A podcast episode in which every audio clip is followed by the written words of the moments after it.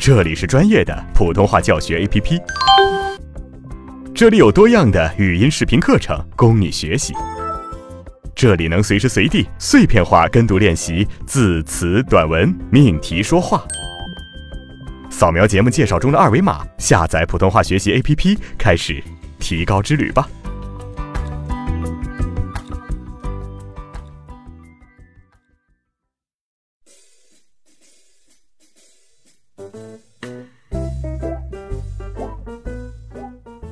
同学你好，我是阿成。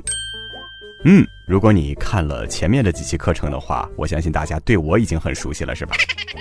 呃，我再简单的两句话介绍一下自己哈，帮助大家加深一下印象。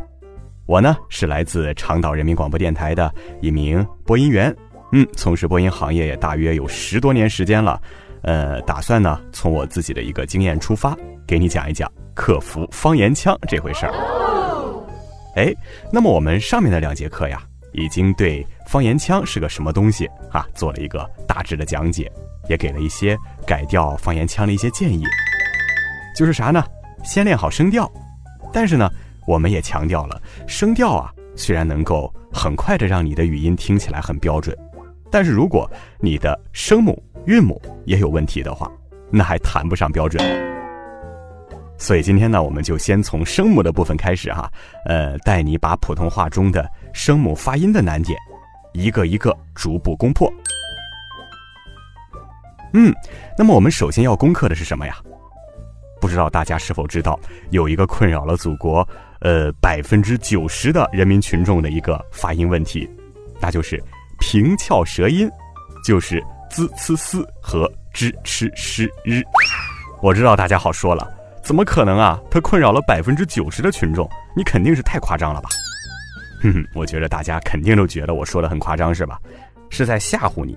其实啊，还真不是。目前市面上的，嗯，关于普通话培训的书籍呢，对于这个翘舌音的发音位置的解释就有好几种。其中比较常见的就是舌底硬腭的前端，还有一种是舌底硬腭的后端，也就是。软硬腭的一个交接处。哎，对于普通话还拎不清的小伙伴来说，位置找不准，发音怎么可能准呢？所以呢，在此我们来统一一下哈，我们采用练习的位置，我们统一到硬腭的后端，也就是软硬腭的交界处。为什么我们选这么一个位置呢？因为我们需要夸张一点去练习，只有夸张的练习方法，才能让我们在短时间内达到一个纠正发音的效果。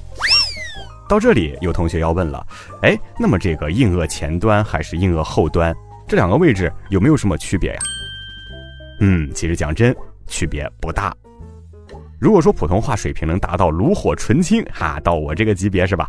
翘舌的幅度是不会影响发音准确的。好吧，好吧，有点自恋了哈。不过话说回来哈，因为这个发音呢，它是由力度和位置两个方面构成的。所以说，翘舌位置靠后，舌尖力度就需要加强。如果说你的翘舌位置靠前，那么舌面接触点面积就要减小了。嗯，如果你细心的去体会一下，就会发现这两个位置发出的声音只是共鸣强弱不同而已。在我们的生活用语当中呢，我们可以偏向舌尖抵硬腭前部。毕竟我们更看重语音的一个流畅度嘛，但是正式场合或者是正式发言的时候呢，嗯，可以适当的把舌头卷曲幅度加大一点，力求准确度变得更高。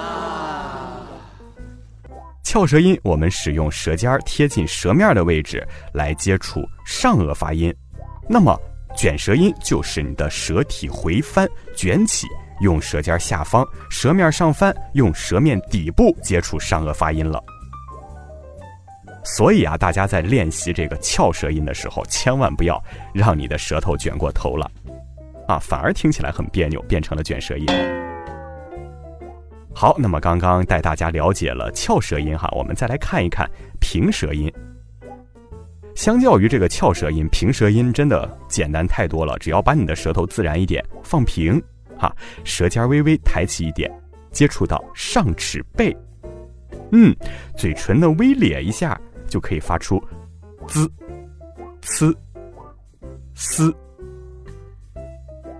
嗯，那么在生活当中把平翘舌音发错的小伙伴们啊，通常是以下的几种情况。好，第一种，平舌和翘舌的字儿分不清楚，导致混淆。嗯，这个问题嘛，呵呵，大家多查一下字典，多多记忆。好，第二种情况，舌头的控制力度不够，平舌的位置过高，发音就会类似于翘舌了。那么这种情况，呃，你要多去练习平舌的发音，加之一些口部操的练习，可以增加自己对舌头的一个控制力。好，第三种情况和第二点一样哈，翘舌的位置不够，发音接近了平舌音，解决方法也是一样的，练习口部操啊，并且多进行翘舌音的练习。下课喽，拜拜。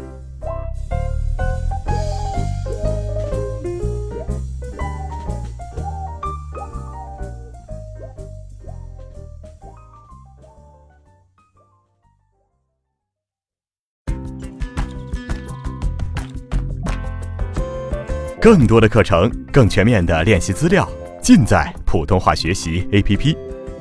扫描节目介绍中的二维码，下载我们，加入我们。